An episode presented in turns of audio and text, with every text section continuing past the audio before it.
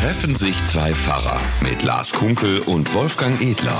Herzlich willkommen zu unserem Podcast Amen treffen sich zwei Pfarrer. Hier ist Wolfgang Edler, Pfarrer in Eidinghausen-Dehme im Kirchenkreis Flotow im wunderschönen Ostwestfalen, wo im Moment gerade die Sonne lacht.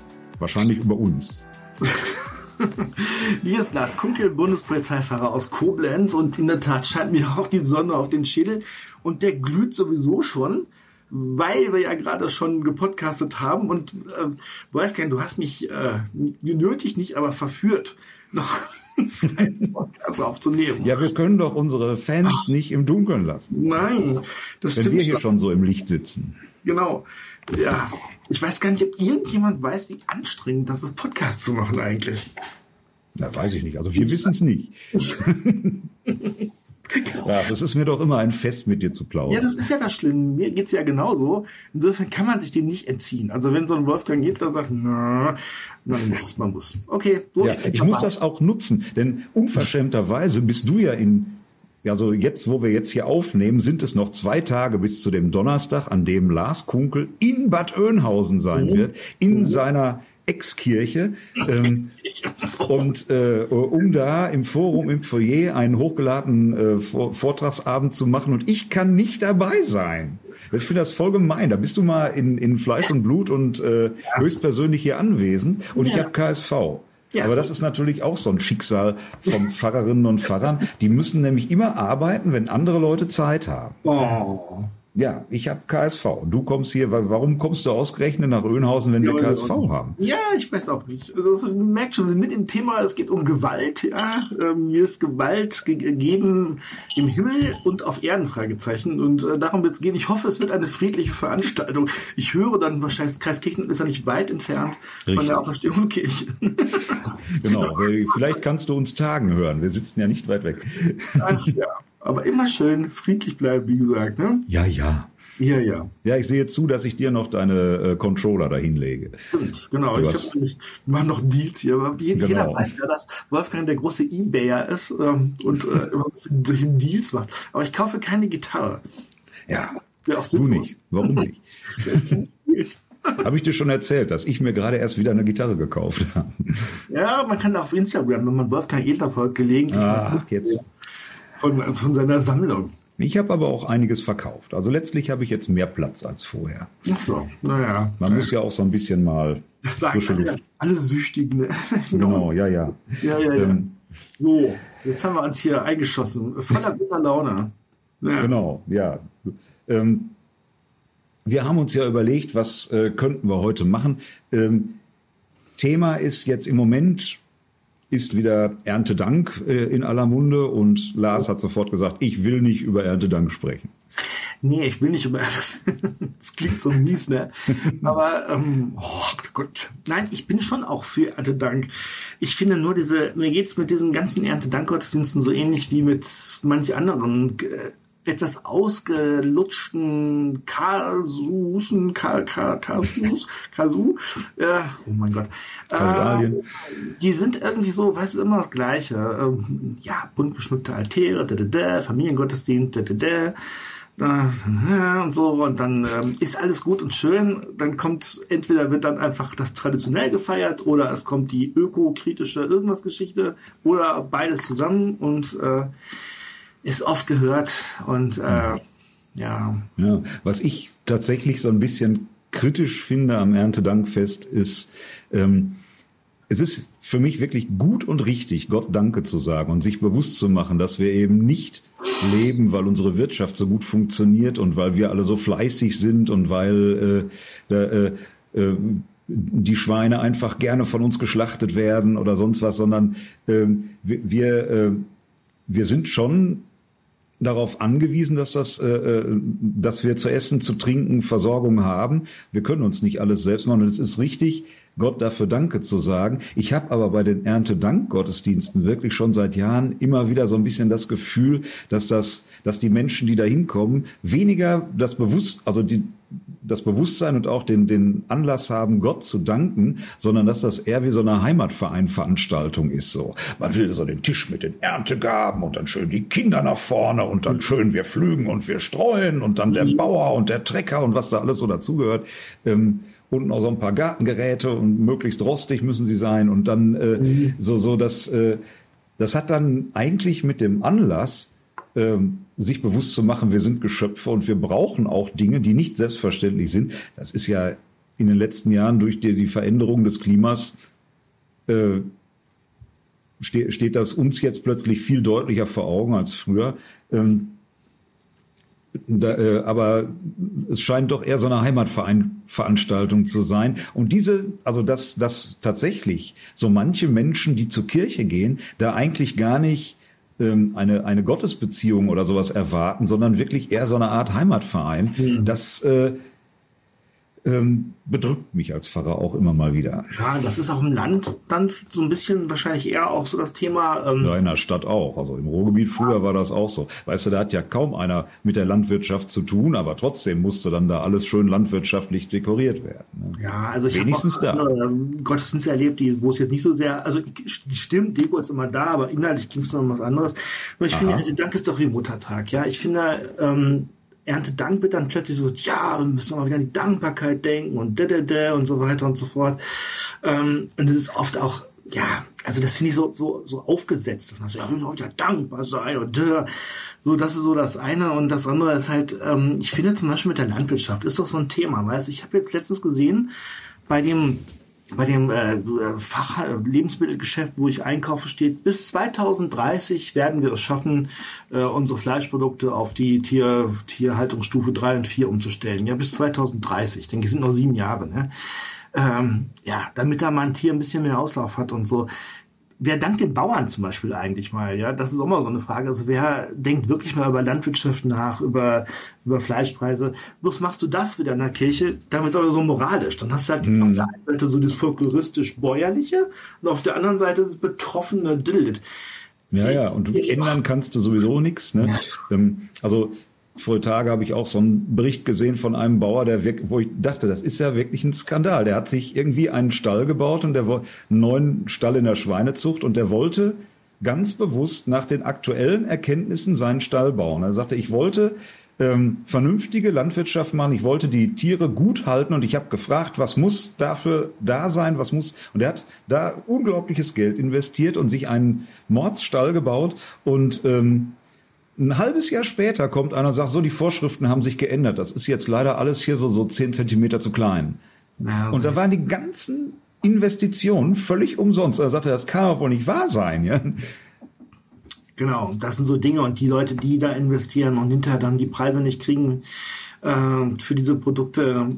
Also das ist schon alles eine Geschichte. Aber das, wenn man, ich finde, man, man kann es in Erntedankgottesdiensten fast nur falsch machen. Entweder man hat dieses folkloristisch oder wir müssen mal wieder dankbar sein, oder du hast halt diese politische Sache, wo auch nur allgemeines Gejammer ist und dann gehst du aus dem Gottesdienst raus und gehst, kaufst du wahrscheinlich irgendwo für 99 Cent einen Cheeseburger oder was, ich weiß es nicht. Ja, ja, genau. Mhm. Äh, ja. Es bleibt schwierig. Und deshalb ist es ja so, ähm, der Erntedank-Gottesdienst, also das Erntedankfest ist ja in den letzten Jahren auch merkwürdigerweise immer der erste Sonntag in den Herbstferien. Das ist geschickt, ja. Ja, und äh, deshalb hat man ähm, da auch die Möglichkeit gelassen, dass man das Erntedankfest eine Woche vorher feiert. Und ähm, da kann, können also die Gemeinden selbst festlegen, wann sie Erntedank feiern. Und äh, es gibt für diese Sonntage dann entsprechend auch normale Predigtexte, die also äh, gar nichts mit dem Erntedanksonntag zu tun haben. Also äh, jetzt am offiziellen Erntedanksonntag ist der 17. Sonntag nach Trinitatis und da ist dann als Predigtext vorgesehen Markus 9, 17 bis 27. Und das ist, hat mit Erntedank eigentlich wenig zu tun, oder? Und Lars, da du ja nicht über Erntedank sprechen wolltest, können wir doch über diesen Text sprechen. Genau. Ja, wir können auch über, natürlich. Wie habe ich jetzt die Überleitung gemacht? Das hast du wunderbar hingekriegt. Merk mal die langjährige äh, Podcast-Erfahrung. Ne? Das merkt keiner. genau. Ja, ist ganz, da geht es um ganz was anderes. An dem Sonntag generell geht es ähm, um die Kraft des Glaubens. Und ja, hier haben wir eine Geschichte aus dem Markus-Evangelium, genau. Ja. Genau, und zwar eine äh, ziemlich verschärfte, einen, ähm, äh, du hast ja selber schon gesagt vorhin, als wir uns unterhalten haben, ganz merkwürdig, Jesus verhält sich so ganz komisch, ne? Und ähm, äh, erstmal ist er so ein Problem, dass ein Vater seinen Sohn zu Jesus bringt ähm, und äh, der hat einen sprachlosen Geist. Mhm. Und äh, macht allerlei Dinge. Ne? Also der, der ja. tobt, also Krämpfe, Schaum vom Mund, knirscht mit den Zähnen, wird starr, also so wie ein epileptischer Anfall ja. oder sowas in der Art. Mhm. Ne? Also die, die, die offensichtlich so die äh, äußeren Anzeichen eines epileptischen Anfalls. Mhm. Ähm, und äh, dann sagt er, ja, ich habe mit deinen Jüngern geredet, aber die, die sollten ihn heilen, aber die haben das nicht hingekriegt. Sie konnten es nicht. Sie konnten es nicht. Ja. Genau. Dann hat Jesus gesagt, ähm, einmal mit Profis arbeiten, aber nein, das hat er nicht gesagt. Aber sondern, fast. Äh, naja, genau, genau. Er sagte, ja, äh, ihr seid ungläubig, ne? wie lange soll ich bei euch sein? Wie lange soll ich euch ertragen? Also so richtig ein, fast so ein, so ein, so ein genervter Jesus, kurz vorm Burnout irgendwie und sagt dann so, bringt ihn her zu mir. Also nach dem Motto, gut, dann muss ich es eben selber machen, wenn ihr es jetzt auf die Reihe nicht kriegt. Ne? Also schon bisschen ungewöhnlich, so nicht so der sanftmütige, liebe Kuschel-Jesus, sondern einer, der menschlich zeigt, ziemlich. Mhm. Ja, und die Frage ist also, ihr kriegt es nicht hin, wie lange muss ich hier sein? Ja. Mhm. Genau. Ja, ja also. Bringen Sie. Hm? Bringen Sie ja, bringen sie bringen ihn zu Jesus und dann genau. passiert es also tatsächlich unmittelbar. Dieser Junge sieht Jesus oder beziehungsweise der Geist heißt es da. Der, mhm. der Geist in diesem Jungen sieht Jesus, mhm. reißt den Jungen hin und her, er fällt auf die Erde, wälzt sich, hat Schaum vor dem Mund. Mhm. Und, und Jesus, äh, das wirkt jetzt so ein bisschen wie so ein merkwürdiger Arztfilm. Ne? Also da hat der, äh, der, äh, dieser Junge jetzt da fürchterliche Anfälle und Jesus fragt den Vater, wie lange hat er das schon? Mhm. Genau, klingt irgendwie komisch. Ähm, heißt aber, er hat es immer schon als Kind, also er hat, gab ja mal früher auch vielleicht die Überlegung, dass Krankheit mit, äh, mit irgendwelchen Vergehen zusammenhängt oder so. Ein Kind kann das ja nicht. Vielleicht deshalb. Also er hat es immer schon gehabt, das war immer schon da. Und hm. schlimme Dinge, also er hat sich verletzt, ne, ins Feuer, ins Wasser geworfen. Also der hat in diesen Krampfanfällen offensichtlich in seine Todesgefahr geraten, auf jeden Fall. Ja, das äh, ist ja nun wirklich auch furchtbar. Also wer, wer Kinder hat, die äh, solche Anfälle haben oder wer mit solchen Menschen zu tun hat, weiß eben auch, wie völlig unbe, äh, unsteuerbar das ist. Ne? Also ich äh, habe ja auch ähm, jetzt in den letzten Jahren leider weniger, aber ich habe ja nun auch viele Jahre den kirchlichen Unterricht in der Schule am Weserbogen bei uns gemacht, wo äh, äh, äh, Jugendliche mit unterschiedlichsten Behinderungen eben da sind, Einschränkungen da sind, die äh, gefördert werden und äh, da sind eben sehr viele Jugendliche auch, die würden niemals konfirmiert werden, weil die in ihrer normalen Konfigruppe, in ihrer Kirchengemeinde überhaupt keine Chance hätten, da irgendwie teilzunehmen. Und da haben wir mit der Kirche, unserer Kirchengemeinde schon seit vielen Jahren eben die Absprache mit dieser Schule, dass wir da äh, ein wöchentlichen kirchlichen Unterricht anbieten und die können sich dann, wenn sie das wollen, entweder in ihrer Kirchengemeinde oder bei uns in der Gemeinde auch konfirmieren lassen. Und das sind dann wirklich jedes Jahr so, was weiß ich, sieben bis zwölf Jugendliche, die sich die konfirmiert werden, weil wir das machen. Ansonsten würden die sich, würden die nicht konfirmiert. Ne?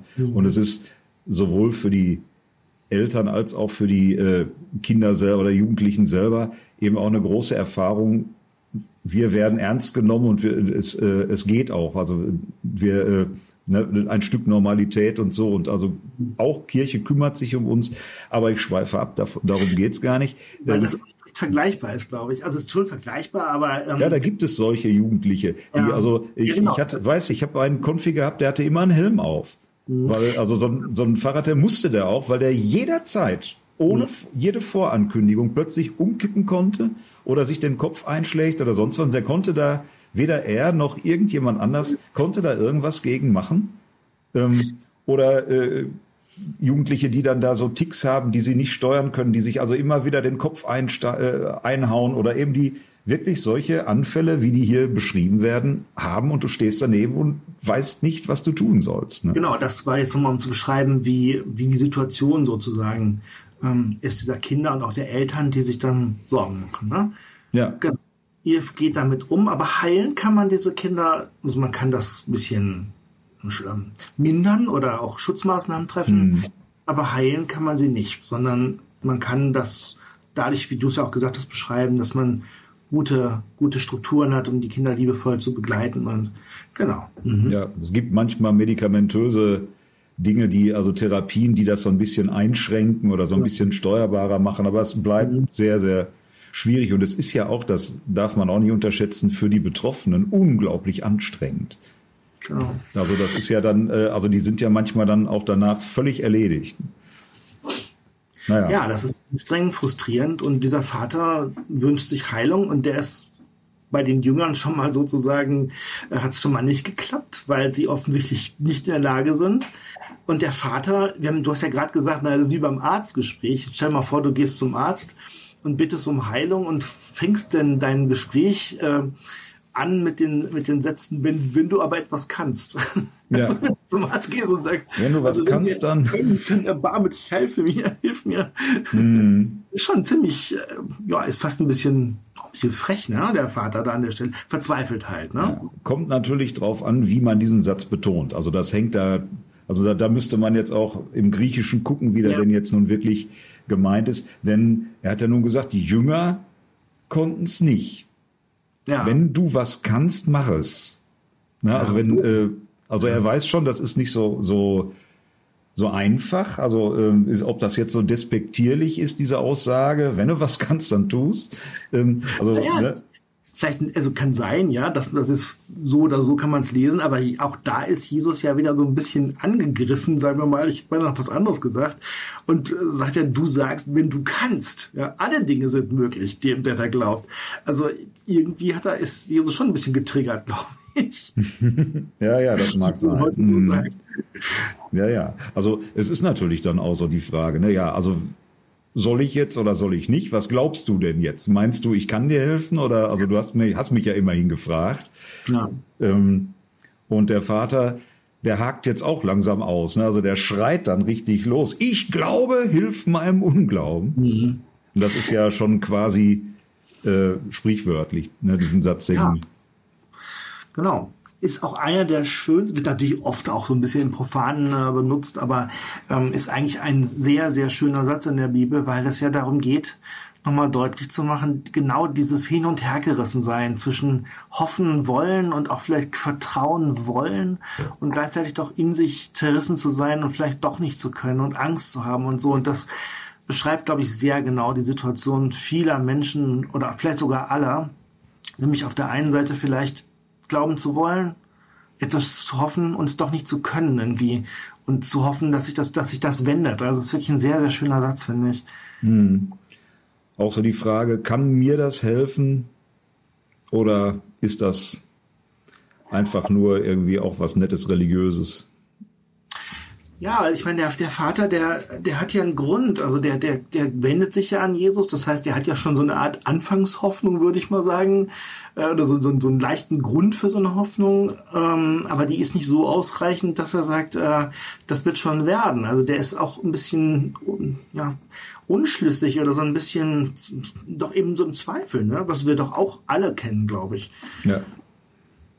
Ja, und das vielleicht auch äh, Menschen beschäftigt, die, die überhaupt mit dem Glauben überhaupt noch so irgendwelche Grundzugänge haben. Ne? Die Frage, lohnt sich das überhaupt noch? Aber wenn, wenn ihr was könnt, ähm, ah. ich habe erst vor kurzem auch ein Gespräch mit jemand gehabt, der ähm, sagte, ich bin jetzt auch aus der Kirche ausgetreten, weil ich das Gefühl habe, das kann mir in meiner ganzen Situation, die ich jetzt habe, gar nicht helfen. Ich habe so viele Probleme rundherum und ich habe so viele und äh, also ähm, ich äh, ich muss jetzt reduzieren und äh, irgendwie alles, das wird mir auch alles zu viel. Und an der Stelle habe ich auch gesagt, da, da erwarte ich letztlich keine Hilfe. Da, das kann mir auch nicht helfen und deshalb trete ich da jetzt aus. Interessanterweise, wir haben eine Weile gesprochen, interessanterweise ist dieser Mensch dann zwei Wochen später bei mir gewesen, hat gesagt, ähm, ich habe festgestellt, dass das der falsche Zugang ist. Ich bin wieder dabei. Ja, wobei ich die Frage von Kirchenmitgliedschaft nicht Nein, das ist, äh, äh da ging es ja um Grundsatz. Ich mhm. meine jetzt nicht Kirchenmitgliedschaft, Entschuldigung. Mhm. Also es ging, um die, die Grundsatzfrage, kann mhm. mir das, mhm. helfen. das helfen oder mhm. nicht? Ne? Ähm, und der hatte gesagt, ich glaube, das ist keine Hilfe und deshalb reduziere ich das. Mhm. Und äh, dann hat er aber hinterher gesagt, nein, das ist, äh, das, das hilft mir ja auch nicht, mhm. wenn ich da sage, ich gebe es auf. Also vielleicht ist, mhm. steckt da auch ganz stark dieser Satz drin. Ich glaube, hilft meinem Unglauben. Mhm. Ja, und wirklich, ich glaube, oder ich, ich nehme an, besser gesagt in dem Zusammenhang, dass das jeder kennt. Selbst wenn du eigentlich an Gott glaubst und schon glaubst, dass, dass er es gut mit dir meint oder dass er dich trägt und so. Also ich würde mal sagen, Leute wie uns jetzt, ähm, trotzdem ist es doch so, dass man manchmal im Leben auch irgendwie verzweifelt ist und denkt, ähm, was bringt das alles und äh, ist das wirklich so, dass Gott mich irgendwo hinführt oder so. Solche Momente gibt es ja und dann bewegt man sich zwischen der, dem Vertrauen auf Gott, aber gleichzeitig auch dem, der Frage, ist das wirklich so? Dass man sich einfach das Vertrauen neu zurückgewinnt sozusagen. Das kennt man, glaube ich, ich meine, das kennt jeder, oder? Ja, ich denke schon und das scheint man ja auch schon zu Zeiten Jesu gekannt zu haben. Ja, das ist also so eine Art, wenn man so eine, wie man so schön ist, Anatomie des Glaubens, also wie ist Glaube aufgebaut, ähm, ist es eben nicht so, wie viele denken, ja, ich, ich glaube jetzt schon gar nicht im Sinne von, ich halte alles für wahr, aber nicht mal, ich glaube von dem Sinne, ich vertraue immer, sondern ich bin manchmal auch eben, ja, unschlüssig. Gehört dazu. Ja. Das ist was Lebendiges. Ähm, ja. Und da fällt mir auch so ein Satz ein, der mir damals eine Jugendliche gesagt hat, also ja, die war so Anfang 20, für unsere, unser einen sind die ja jugendlich, ähm, die, ähm, als ich am Studienanfang war, da, ähm, da sagte die, ähm, ah, du studierst Theologie, ja, das ist interessant, ähm, da, weil, äh, ja, die, die normalen Leute, die glauben das ja, oder die müssen das ja alles glauben, und wenn man da Theologie studiert, dann weiß man das ja. Mhm. Und da dachte ich so, ah, wenn du wüsstest. Äh, es geht ja nicht darum, dann, äh, dann klar, äh, klare Strukturen zu erwerben, sozusagen, so ist das mit dem Glauben und mit Gott und deshalb weiß ich das jetzt alles, sondern die, dieser, dieser, diese Bewegung im Glauben, dieses Suchen und dieses auch zwischendurch Fragen und Zweifeln bleibt ja. Ähm, man kriegt halt weit, also einen größeren Horizont und äh, Handwerkszeug in die Hand, um sich mit den Fragen zu beschäftigen. Aber manche Fragen werden da ja auch überhaupt erst ausgelöst.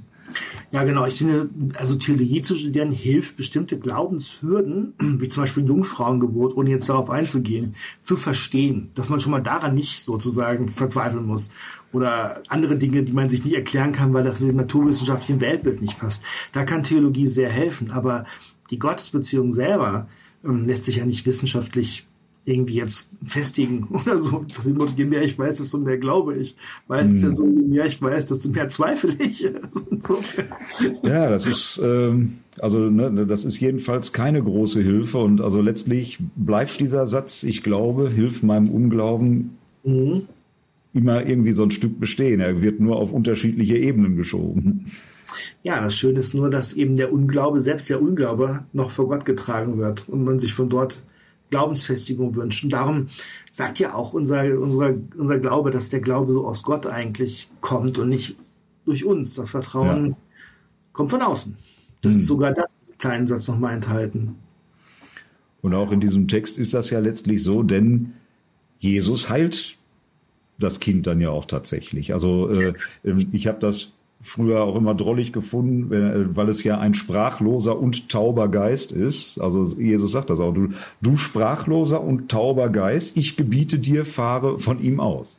Ja. Ähm, und wenn er äh, unterschreit der, und also ich dachte also, er ist sprachlos und taub, aber er, äh, er lässt sich befehlen, er schreit und fährt aus tatsächlich. Ähm, so ganz äh, äh, es ist schon ein bisschen schräg, aber äh, Jesus dringt da plötzlich an auf Ebenen durch, offensichtlich, die ähm, äh, nicht äh, im Bereich des normal zu erwartenden sind. Ne? Genau, also das ist das schon wieder so richtig, wie so ein Exorzismus, so fast so richtig mit, äh, mit Effekt. Ja, also bis dahin, also der, der, der, der Junge, der wird dann hin und her gerissen und schreit und so und dann ja, und dann liegt er da wie tot und alle sagen, er ist gestorben. Und Jesus richtet ihn wieder auf und es gibt was Neues. Und mhm. dann bleibt das Ende offen. Ne? Ja. Also was weiter mit dem Jungen ist, was weiter mit dem Mann ist, was weiter, äh, wird überhaupt nichts gesagt.